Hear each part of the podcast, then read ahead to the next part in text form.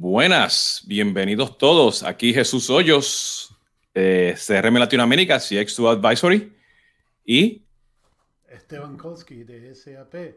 ¿What? ¿What? What?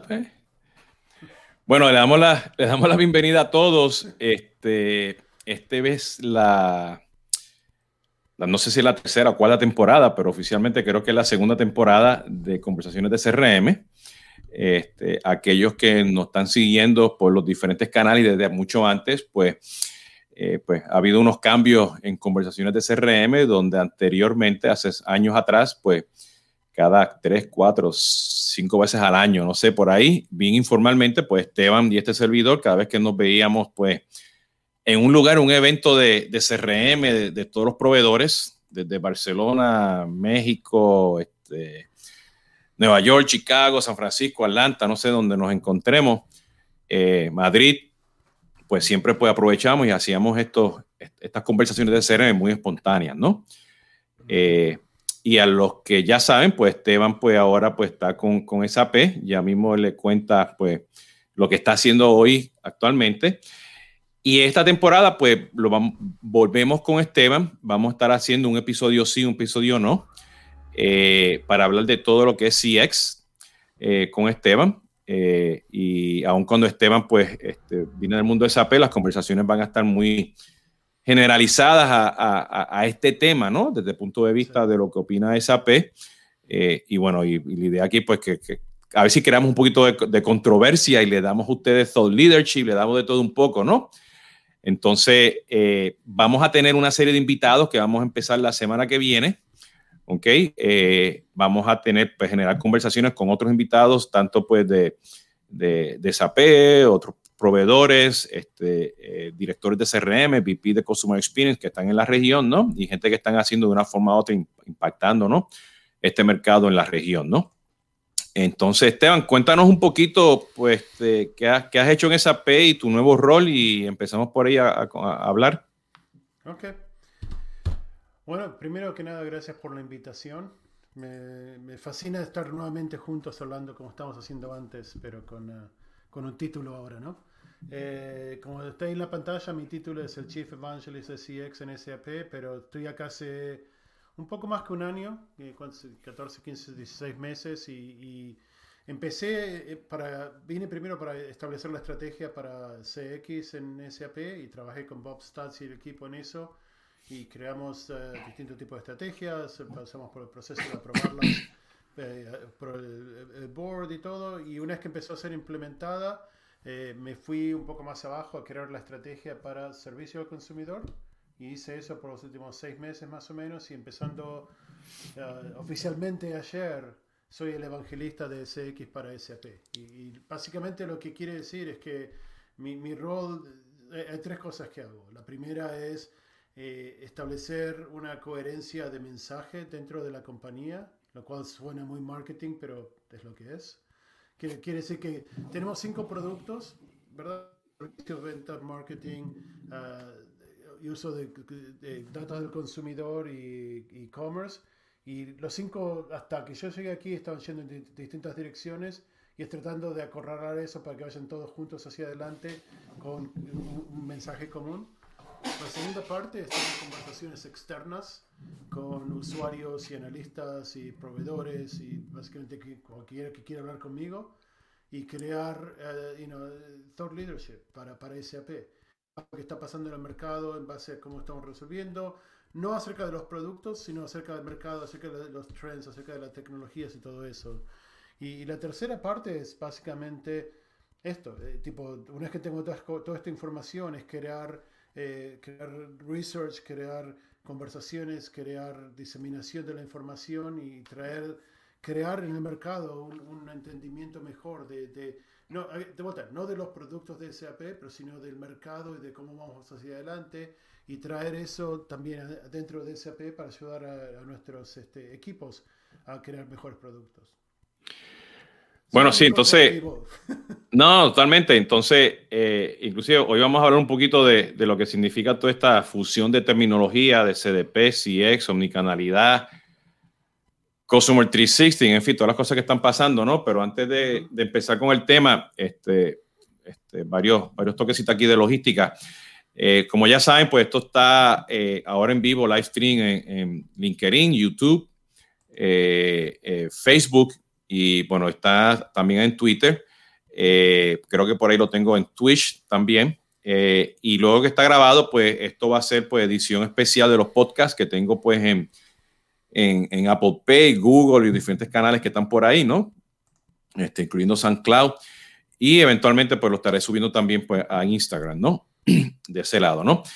Y acuérdense que tengo pues los episodios de Tomando Café, que ya son episodios de hablar de noticias y, con ya pues de, con proveedores de CRM, ¿no? Que vamos a hablar pues de los productos específicamente para que tengan a conocer sus productos, ¿no? Eh, y el podcast, pues, este, de vez en cuando, pues lo voy a estar alternando, pues, con esto que estamos hablando aquí, pues, en los episodios de Tomando Café y, y, y conversión de CRM, y uno que otro tópico que de vez en cuando lo estaré sacando, pues, este, un fin de semana así, una semana así, una semana no, ¿no? Entonces, eh, o sea que este, pues, estamos empezando prácticamente la temporada ahora del 2021 de conversaciones de CRM y pueden buscar por ahí el hashtag conversaciones de CRM y ahí van a ver todos los episodios. Tengo un playlist de los que, episodios que tuvimos la semana, el año pasado y los anteriores, pues que ya tuve con, con Esteban, ¿no? Y ya estamos en el episodio 55. Esteban, eh, hay cantidad de, definiciones allá afuera, ¿no? De, de lo que es CDP, y yo sé que tú y yo hemos hablado bastante de eso, este, lo que es CX, omnicanalidad, todo el tema de Consumer, este, Consumer 360, ¿no? Entonces, eh, bueno, y, tú de una forma u otra, pues hemos tocado ese tema pues muchas veces, ¿no? Pero ahora que estamos en el 2021, ¿no? Y y ya te estás poniendo tu sombrero de proveedor, ¿no? Y a la misma vez, pues, estamos viendo, o sea, de que hay un, hay una carrera, ¿no? De, tener todo este ecosistema o plataforma, ¿no? Eh, ¿cómo, ¿cómo, tú estás viendo, cómo tú estás viendo, o sea, esta fusión de, esta terminología eh, eh, allá en, el mercado, ¿no? y, y, lo, y, y, me esto en contexto porque este, Bob estás ¿no? Tu, este, tu jefe, ¿no?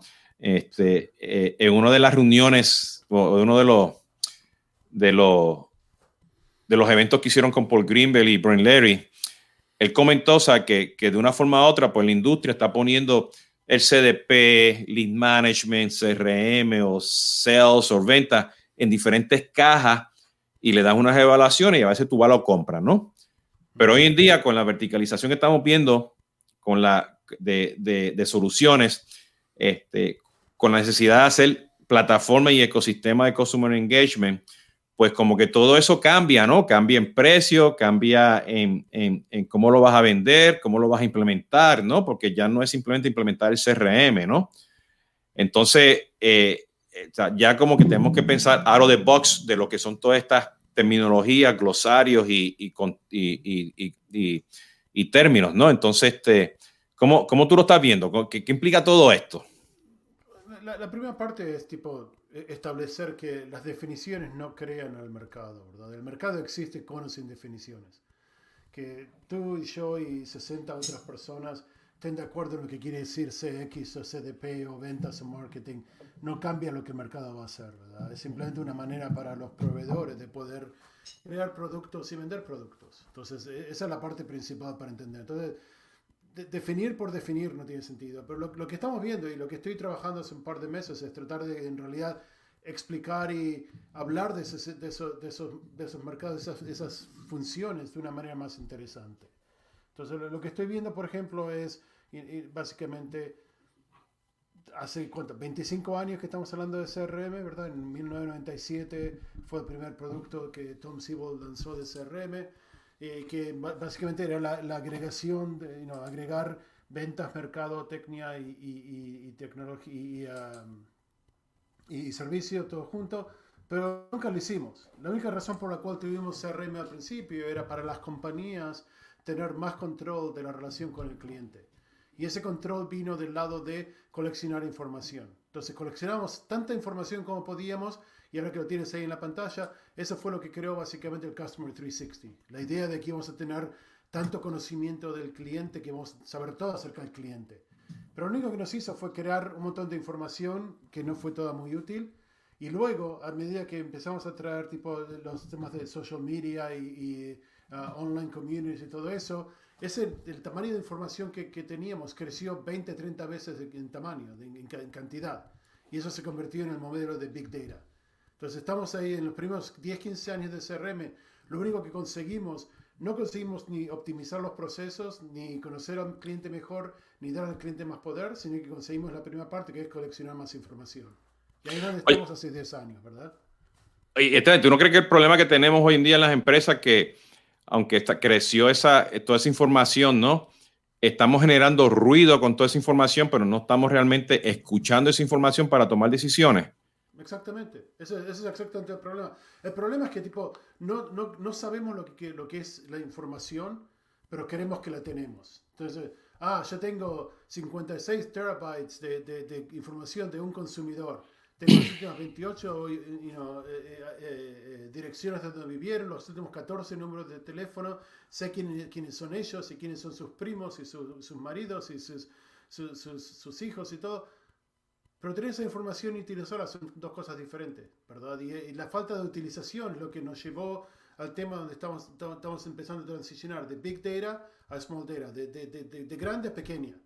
El uso de la información pequeña, y tú estás diciendo esto hace bastante, es tipo donde nos tenemos que enfocar como valor de la información que hemos coleccionado.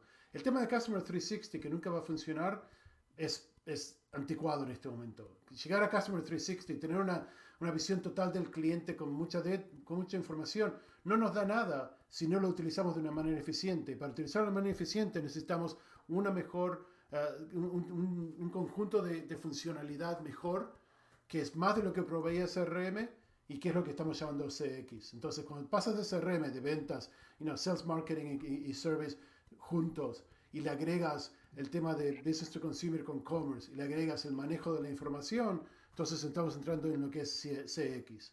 Entonces CX es mucho más interesante, porque no es simplemente B2B, sino que es B2B, D2C y todo lo que se puede hacer. Bueno, y yo, yo creo que, que viene el tema de que estamos hablando de la, de la visión de Customer 360. Yo creo que no es la visión, es el acceso a los datos para que tú puedas desplegar o tomar ejecuciones sobre, sobre ese cliente. O sea, este, eh, en cualquier momento, ¿no? O sea, que, que, tengas todos esos datos alrededor tuyo, o sea, 360, que te estén moviendo y que lo puedas acceder, lo puedas desplegar en el momento apropiado, ¿no? Porque yo sigo siendo, este, eh, y una de las cosas que, que, con el sombrero de consultor, este, con el grupo de, de Grupo Posadas y, y, Solvis, una de las cosas que ellos aprendieron con su este, proyecto de, de MDM y Consumer 360, que era justamente eso, era el acceso a los datos. No era simplemente poner la pantalla, ¿entiendes? Porque cualquiera te pone la pantalla, pero, pero a, lo que voy, cuando le dieron acceso a los datos limpios, estructurados, formalizados, el, empleado se creó un apoderamiento porque el empleado, el que está en el hotel, el que está en el call center, ¿no? Este, puede tomar decisiones sobre esos datos y a base pues, de las reglas que le dan, ¿no? Pero estaba apoderado a tomar esas decisiones, ¿no? Y un ejemplo particular era que, o sea, que ya sabía que había, tenía N visitas en el hotel, este, tenía pues un cumpleaños cercano, pues el chef del restaurante tenía acceso a esa información y el chef podía pues crearle pues, este, como dicen en Puerto Rico, un bizcocho, una torta, este, un cake, un birthday cake, ¿ok? Y se lo llevaba y le decía, mira, por, por los años de, o sea, era diferente, la experiencia era totalmente diferente desde ese punto de vista, ¿no? Pero eh, eso es como si hubiésemos practicado esto, básicamente, ¿no? Porque tú hablas del acceso a la información. El problema con la información es que estaba distribuida en muchos lugares y no se permitía el acceso a la gente que la necesitaba. Entonces, el concepto de CDP, con un nombre pésimo y, y una implementación mucho peor de parte de los proveedores, fue exactamente eso, la agregación de la información y las reglas de acceso, las reglas de uso y, la, habilidad de tenerla en un lugar central para todo, no solo para marketing, que es el problema principal de los proveedores de CDP que lo hacen para marketing, pero para todo, para todo el concepto de, de, customer experience, para ventas, para mercadotecnia, para servicios, para commerce y para el manejo de la información. Todo eso en un lugar es lo que se convirtió en el CDP.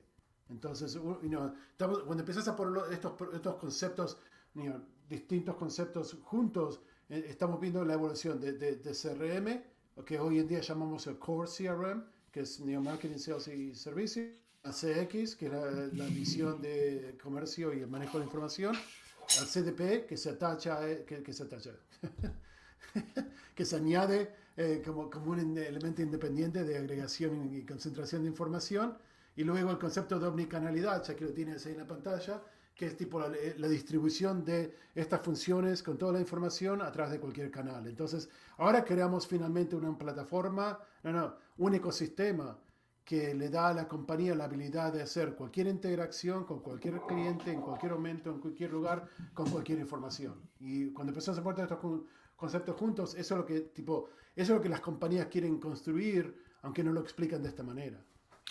Bueno, fíjate, y, desde ese punto de vista, o sea, cuando hablamos de CX y, queremos pues hacer este, este enabling este, eh, de la tecnología para que las personas, los empleados, en los diferentes puntos de vista lo puedan utilizar, pues hay, cosas que son continuas que yo pues, o sea, las llevo del mundo offline al mundo online, ¿no?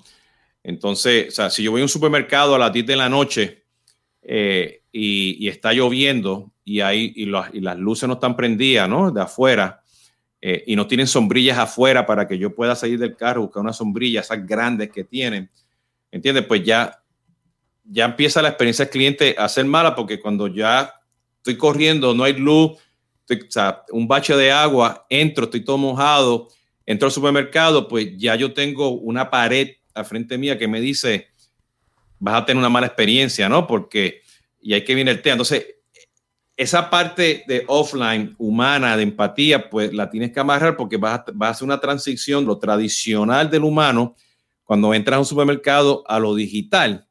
Y digo lo digital porque, o sea, este, dentro del supermercado, pues hay una serie de herramientas y una serie de, de cómo tú tienes la góndola, dónde tienes las cosas para ir a comprar, tienes los carritos y bueno, hay una serie de cosas que, que, son muy específicas, ¿no? hasta que te, dan el recibo con los cupones, ¿no? Entonces, esa experiencia física que tiene el supermercado, pues yo la quiero tener igual, pues cuando voy al, e-commerce del supermercado. Eh, y eso al final del día, pues tiene que haber un proceso desde que la persona cuando tú entras al supermercado te dice buenos días, aquí tiene la sombrilla, ¿ok?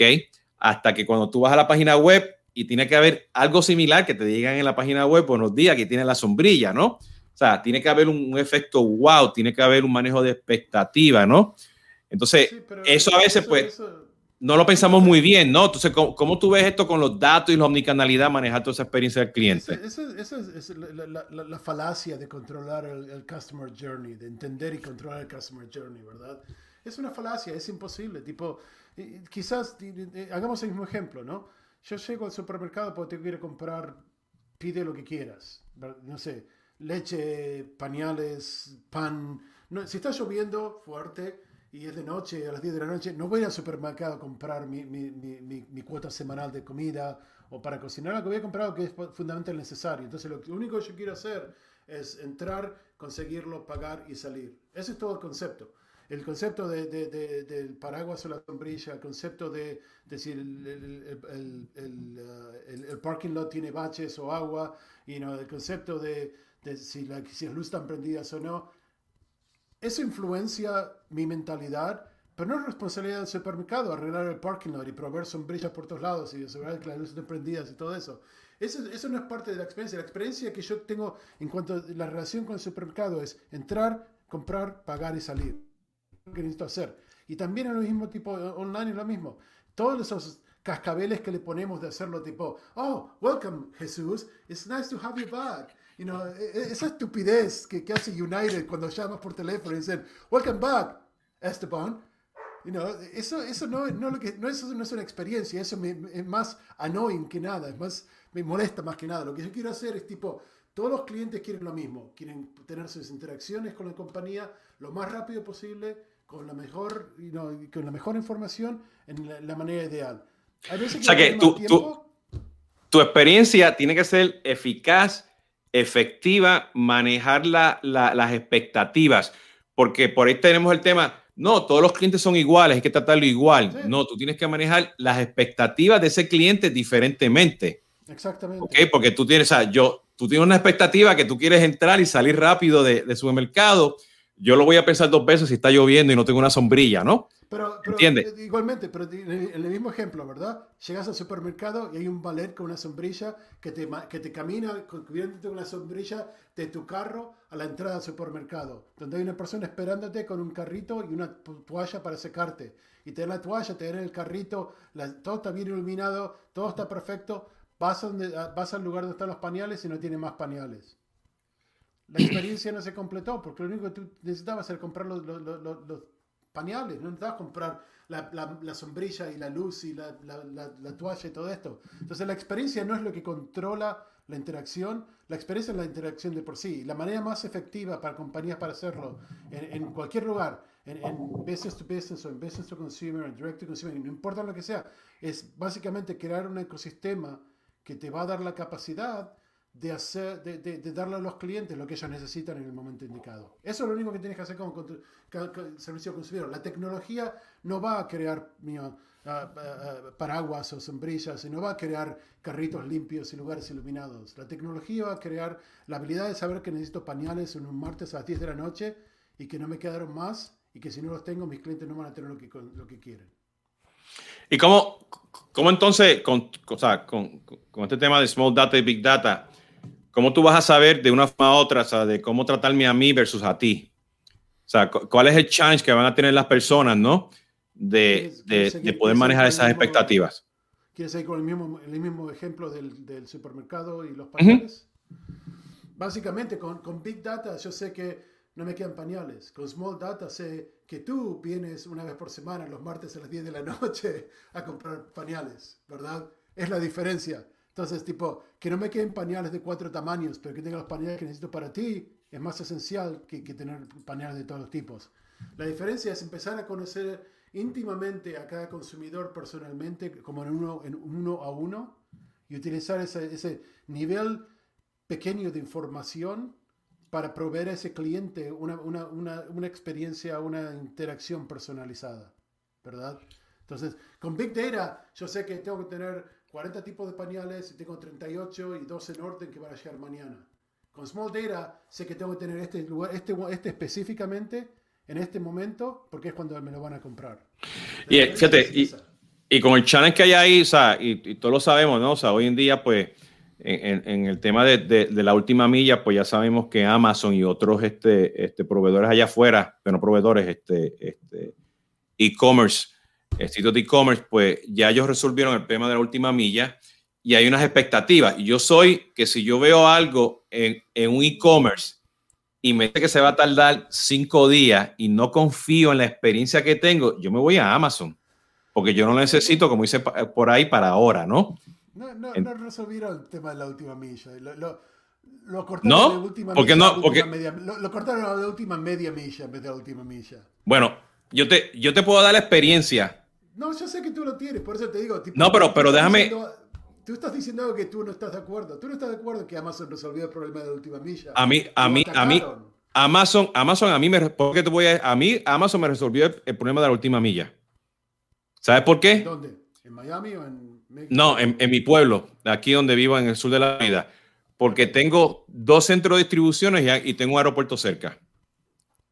Yo estoy a 20 minutos del aeropuerto, hombre. A mí, tipo, same day delivery de Amazon para pues mira, 90% de las cosas que necesito. Y el año pasado yo estuve en casa de mi hija y este, traté de comprar unas hamacas desde Puerto Rico y Nueva York. No me sentí como que iban a llegar el otro día. Las ordené por Amazon. Las hamacas de, hechas en Puerto Rico, que las encontré en Amazon. ¿Y sabes qué? Me llegaron, las ordené a las 5 de la tarde y me llegaron al otro día a las 9 de la mañana. Sí, pero, y, pero eso, y, y, y el papá fue el héroe. Eso no resolver el problema de media milla, porque, de última milla, porque entonces lo, que me estás diciendo es que como compañía, mi única opción es distribuir por Amazon última milla, de hacer la distribución final a través de Amazon. Y eso no es un modelo de, de negocios que puedo perpetuar. O sea, Amazon, como proveedor de tecnología para compañías que compiten con Amazon, yo lo odio, porque las expectativas de mis clientes es que yo les voy a dar en, en una caja lo mismo que tiene Amazon. Acá tienes Next Day Delivery, cortesía de SAP. Eso no lo puedo hacer. Porque Amazon invirtió millones y millones y millones de dólares en crear su propia línea aérea, su propio... tienen más, hay, más camionetas de Amazon en mi, barrio que coches. No, aquí también, y, un disclaimer, si el perro ladra es porque ya pasaron cuatro este, camionetas de Amazon y el perro le está ladrando, ¿no? Pero fíjate, ese, ese, ese comentario de, lo, lo comentó los otros días que estaba siguiendo a Ray One y me metí al al, Clubhouse que estaba este, Elon Musk hablando de, del volumen de autos que ellos tenían que vender para poder hacer un impacto. Este, y no sé cuántos billones de autos, estoy exagerando, pero era, era para traer un, un, un por ciento, un 2% globalmente del número de autos, ¿no? Para poder resolver en, en, en, el término de ello, que todo el mundo mira, wow, Tesla está a todos lados, ¿no? ¿Qué es lo que está haciendo Amazon ahora? Amazon está a todos lados, ¿no? Entonces, es inversión, inversión, inversión, inversión. Entonces, ¿qué, ¿qué, tienen que hacer las personas entonces, o sea, las empresas para, llámalo, resolver la última milla o la experiencia del cliente, los datos? O sea, tienen que parar y empezar a invertir de verdad en tecnología y correr paralelamente, cambiar la cultura, ¿no? Porque una de las cosas que, está, que, el, año pasado hablé con, con Silvana, ¿no? Esta amiga de nosotros que habla mucho esto de customer experience y, enfocado al cliente, o sea, customer centric, que ella dice, contra, hay que, tener coraje para hacer estas cosas. No es hablar de transformación digital, no importa, no importa el, el, el término, tienes que tener coraje, o sea, tienes que amarrarte bien los pantalones, arrancar por ahí, ¿no? Eh, lo cual es cierto, básicamente, tipo, las empresas tienen que entender que, eh, mira, cualquier compañía en este mundo, la competencia principal viene de Amazon, especialmente en un mundo digital, en un mundo post-digital como estamos entrando, ¿verdad? Amazon entendió antes que cualquier otra persona qué necesitaban hacer para tener control del mundo. Y lo han hecho bastante bien en la mayoría de los países. Entonces, tienes que tener que decir, no voy a hacer Amazon, pero voy a hacer lo mío y lo voy a hacer bien. Es, es una cuestión de entender a tus clientes optimizar tus procesos para alinearlos con las expectativas de los clientes, pero más que nada es manejar las, manejar las expectativas del cliente de que no soy Amazon. Yo, yo hago teléfonos celulares, no, no los distribuyo por Amazon, me lleva tres días llegarte la voz. Entonces, tipo, no voy a tratar de decir, uy, voy a tratar de llevártelo mañana, pero voy a fallar. Te voy a decir directamente, mis teléfonos son mejores que cualquier cosa que puedes comprar y la razón por la cual tipo no lo distribuyes por Amazon es para poder mantener la calidad y te va a llevar tres días tenerlos. Y si no puedes esperar tres días por calidad, entonces no sos el tipo de, de, de, usuario que necesito. Y eso significa... Más caros. Y eso significa que vas a tener que manejar la expectativa con cada uno de tus clientes.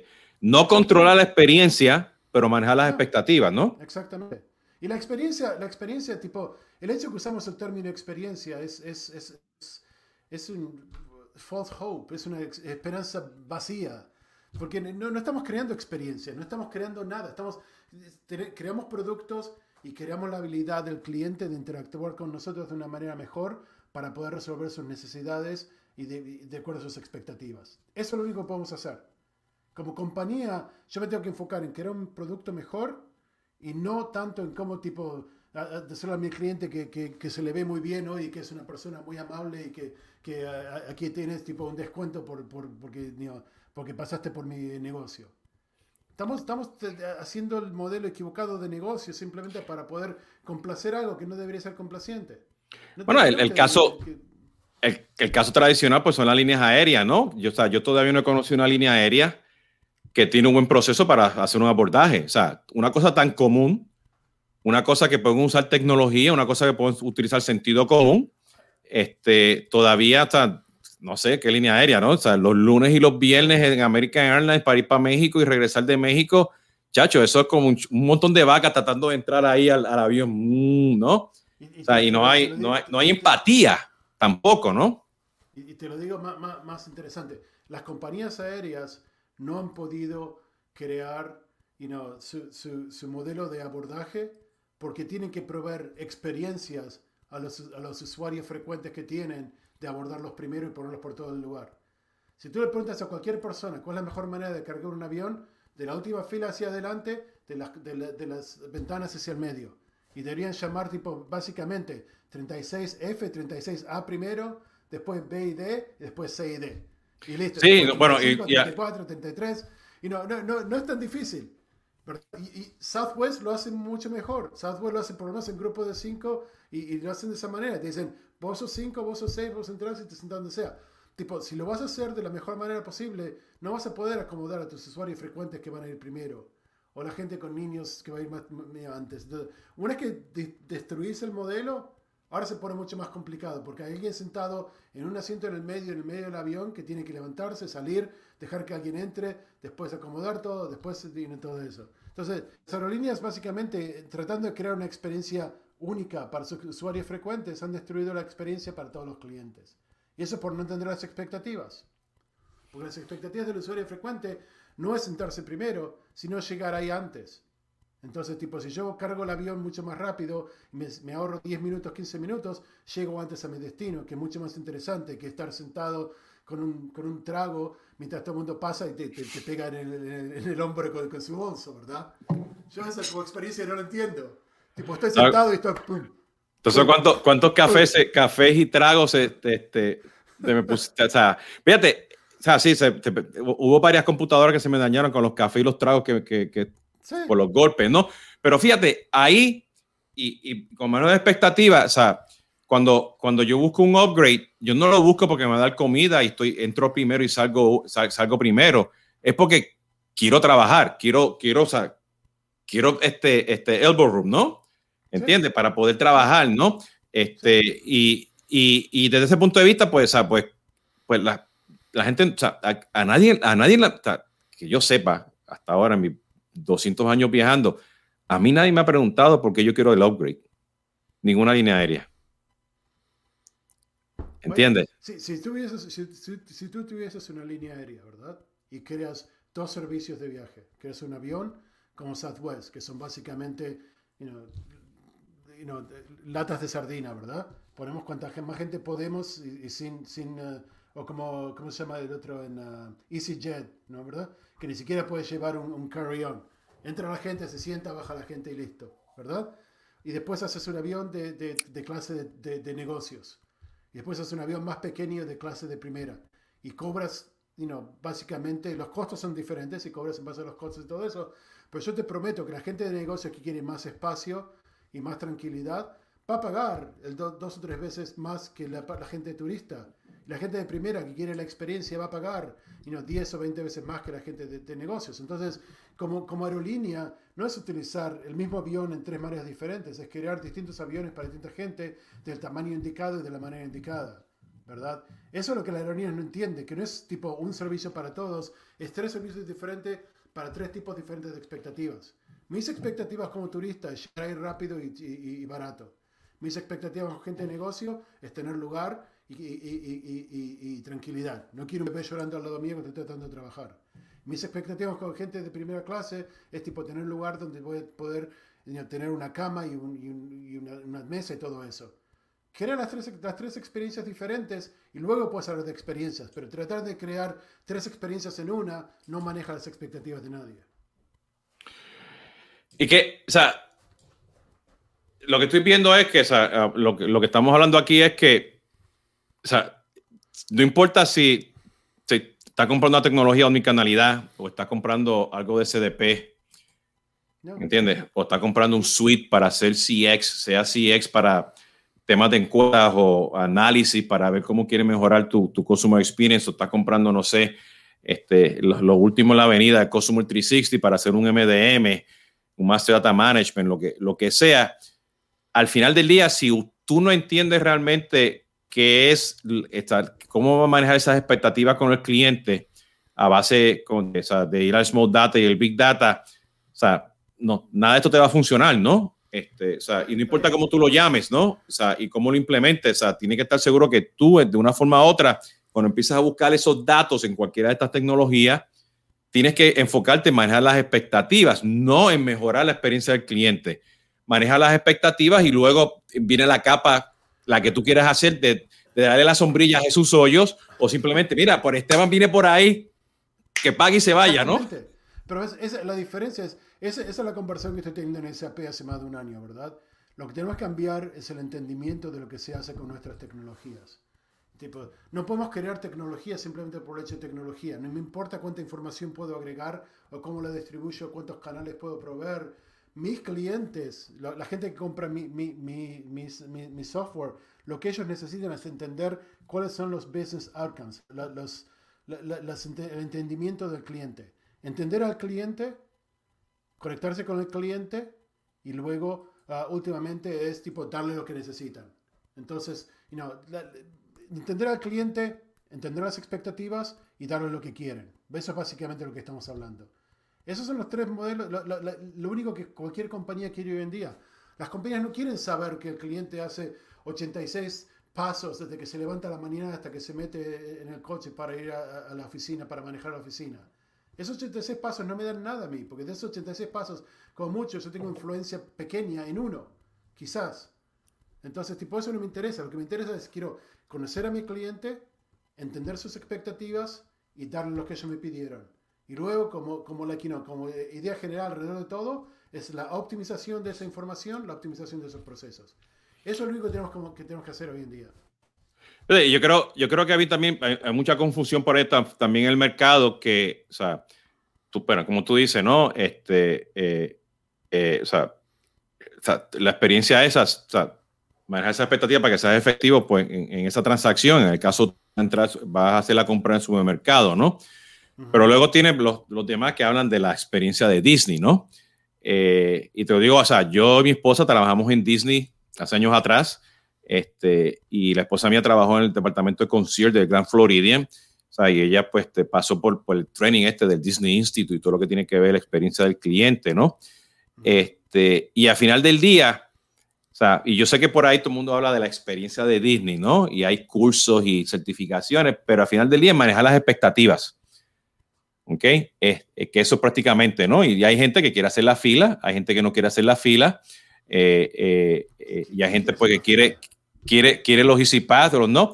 Bueno, es que, es que cuando vas con familia y los niños y cuestiones, pues es más cómodo hacer la fila porque tienes la ironía tienes la sombra y estás en 4 o 5 rides y ya a las 3 de la tarde te quieres acostar a dormir, ¿no? Porque estás cansado. Este, versus a los que van, pues, y ya tienen 5 o 6 rides que quieren hacer y se van por Easy Pass, las hacen y ya cumplieron con su día, ¿no? Este, bueno, y ahora pues ellos tienen los bracelets y todo eso, ¿no? Para que este, este, este, te, te, te, invadan tu privacidad, ¿no? Y saben en dónde es está en cualquier momento en el parque, ¿no? Entonces, eh, que al final del día justamente eso, o sea, manejar, esa, manejar esas expectativas, ¿no? Ahora, por último, Esteban, que nos quedan aquí como unos 5 este, cinco a 10 minutitos, este, ¿cuál sería, o sea, para resumir prácticamente la conversación, o sea, si vas a combinar todas estas tecnologías o vas a utilizar una de ellas, al final del día, pues tienes que estar seguro tú como empresas, tienes que tener un coraje para empezar a hacer esta transformación o enfocarte al cliente. Tiene que estar seguro que empieza a entender los datos para manejar las expectativas y luego pues crear esas experiencias que yo sé que hay clientes que dicen que, lo quieren controlar. Yo, nosotros somos de la opinión que no lo debe controlar, pero dependiendo de la industria, pues cada cual pues tiene su sabor para pues, este sabor y colores para hacer eso. Pero ¿qué necesitan, e-, ¿Qué, qué, qué necesitan ellos? Necesitan en las empresas un Esteban Koski, un Chief Evangelist para que se sienten y hagan esta mesa redonda y empiecen, porque mira, el año pasado nosotros en Solvis hicimos una serie de, live streams y, porque era, es, demasiado, ¿no? O sea, ataco todo esto, ¿no? Y definirlo y ponerle nombre, precio y apellido. Y nosotros decimos, pues sabes qué, vamos a poner tópicos y que hagan cinco cosas básicas para que la gente pueda definir y empezar a trabajar sobre ellas, ¿no?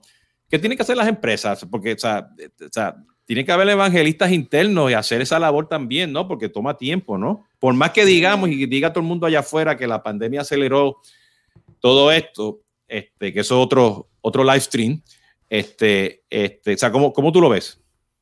O sea, idealmente tener evangelistas funcionaría, pero no, no necesitas, tipo, lo que necesitas es tener alguien que sea un consultor, un evangelista de, un proveedor, que sea un, analista, alguien que pueda entrar, como tú dijiste, entras y te reunís con el equipo ejecutivo y, tenés estas conversaciones como tú y yo hemos tenido de qué es lo que necesitas y qué es lo que no necesitas.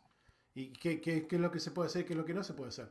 No definido por productos y por mercados y por qué es lo que puedo comprar, pero qué es lo que necesito hacer. ¿Cuánto entiendo yo a mi consumidor?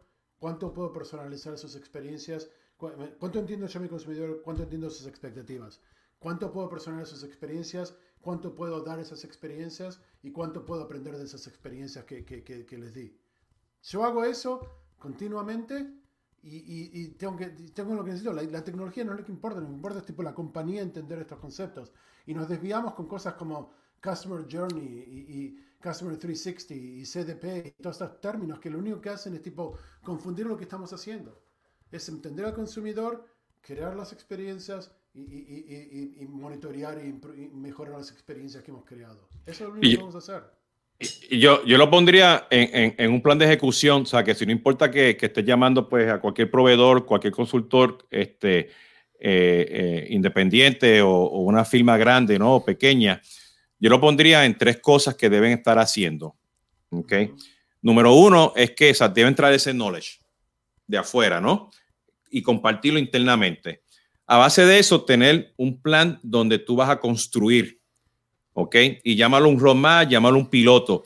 Pero la tercera fase es que estás ya este, transfiriendo ese knowledge para que las personas puedan ejecutar, que, que ellos sean, tengan los poderes para poder ejecutar, ¿no? Y no importa si es agile marketing o es design thinking, lo que sea, pero tiene que haber un proceso donde tú pasas de diseñar, o sea, de, de, de, construir a ejecutar. Y eso lo puedes hacer en semanas, lo puedes hacer en, en, en, meses, lo puedes hacer en años, ¿no? Pero va con lo que tú estás diciendo, ¿no? Entonces, muchas de las cosas que yo estoy viendo ahora es, pues, vengo aquí, te doy ese knowledge, vamos a hacerlo en conjunto, algo chiquito que haga sentido, que lo pueda medir, que sea tangible llámalo cualquiera de estas cosas que tenemos aquí, CDP, 360, lo que tú quieras llamarlo, ¿ok? Y luego pues empieza a ejecutar, pero con un knowledge transfer, ¿no? Y si estás creciendo y estás probando, no importa la metodología que, tengas, pues ya tienes algo. Cuando termines eso, llámalo CDP, llámalo CX, llámalo lo que tú quieras, ¿ok? Pero que tiene que de una forma u otra empezar a ejecutar poco a poco desde ese punto de vista, ¿no? Por ahí que yo lo estoy viendo, ¿no? Yo, vengo diciendo esto hace tiempo y lo sigo repitiendo a quien quiera escuchar, pero tú, tú tienes acceso a la mayoría de las marcas más importantes de Latinoamérica con las cuales has trabajado y has hecho proyectos con este modelo que tú acabas de explicar que han proveído resultados increíbles, ¿verdad? Y, no lo digo tipo simplemente para, para que te sientas bien y para, para, para decir que, que también haces lo que haces, pero el, el tema es que tipo, tú tienes la experiencia de lo que estamos hablando en, manera práctica. Y esa experiencia es lo que las compañías necesitan, aunque venga de ti, o venga de mí, o venga de un consultor, o venga de lo que sea. Necesitas alguien que ha pasado por esto y que te puede sintetizar los 850 pasos que supuestamente necesitas entre los tres más críticos para tu compañía y ayudarte a implementarlos y ver cómo funciona. Y eso es básicamente, tipo, ese hecho de haber estado, haberlo hecho, haberlo pasado. Tú tienes la, la experiencia práctica de lo que yo tengo como experiencia estratégica y es básicamente eso lo que se necesita en las compañías. Bueno, y yo, yo te diría que esa, este, eh, o sea, detrás de eso un ejército que esté gente que esté solo y que está haciendo todo eso y de los clientes, ¿no? Este, para, para que se haga, ¿no? Este, y, y, agencias y otros consultores y colaboración que se hace, ¿no? Porque no, nada de esto es fácil. Pero yo creo que lo más importante que la empresa tiene que hacer es, de, o sea, tener una definición común. No te, no te vayas a sentar en una mesa redonda a discutir lo que es un CDP o que quieres comprar un CDP este, sin tener, pues, para mí lo más básico, una definición concreta de quién es tu cliente. ¿Ok? Y por ahí, y, eso es bien importante, ¿no? Y entonces, pues luego le da definición a todas estas tecnologías y llamas, pues, a los, diferentes proveedores para que puedas tomar decisiones sobre eso, ¿no? Bueno, Esteban, este, ya se nos está acabando el tiempo porque esto lo tenemos que hacer menos de como 45 minutos para que luego lo podamos subir a otros lugares. Eh, ya saben que vamos a estar haciendo esto todos los martes. Esteban va a estar acompañando por lo menos los próximos tres meses, un martes y un martes no. Okay, vamos a tener invitados. Okay, eh, y, y va a ser, vamos a tener un invitado o varios invitados, dependiendo pues de, de la agenda de todo el mundo cada martes. Eh, hoy lo hicimos a las 3 de la tarde, pero este, vamos a ver si lo hacemos todos los martes a la 1 de la tarde. Eh, que estén pendientes. como ya saben, Esteban pues tiene su nuevo rol de SAP Chief Evangelist este, global, o sea, este, no solamente o sea, global, este, todo lo que tiene que ver con, evangelizar con este tema de, de, estos términos y, los que nuevos que salgan la semana que viene en el mercado, ¿no? Que hay, ¿no? Entonces, eh, que va por ahí. El disclaimer es también que, o sea, que eh, eh, pues yo también, pues, soy, soy parte del, de, como influenciador analista, pues, con, con SAP, soy cliente de SAP, ¿ok? de ese lado. y ahí van a haber una serie de actividades que, que, que voy a tener con ellos, ¿no? Entonces estén pendientes, ya saben, Esteban puede estar ahí de Troublemaker. Y una de las razones, una de las razones para los que nos estén escuchando ahora o más tardecito, es que muchos se me acercaron y me dicen, oye, hace tiempo no te escucho a ti con Esteban, ¿no? Entonces yo dije, pues vamos a empezar a, hacer eso, pues ya organizamos ese, esa logística para los próximos tres meses, así que nos vamos a alternar y eventualmente pues vamos a ver si pues lo seguimos, pues hacemos todo esto todas las semanas, ¿no? Así que Esteban, ¿algo que quieras comentar? No, básicamente eso, tipo, me, gustaría hacer más de esto, me gustaría poder ayudar y, crear el entendimiento del mercado, más que nada. Mi, objetivo no es vender productos, sino que el mercado se expanda y entienda qué es lo que tenemos que hacer. Así que contigo estamos bien garantizados que vamos a poder hacer eso. Súper. Entonces, este, Esteban, no te me vayas, dame un segundito aquí en lo que hago el outro este, oficial. Como ya saben, este ha sido Jesús Hoyos de CRM Latinoamérica. Eh, de CX2 Advisory TV, el live stream que hacemos todas las semanas con esta fritión Jesús Hoyo y con fritión Esteban Koski, Chief este, Evangelist de SAP, para todo el tema de Customer Experience. Nos vemos la próxima semana. Cuídense mucho por ahí. Esteban, gracias. Gracias.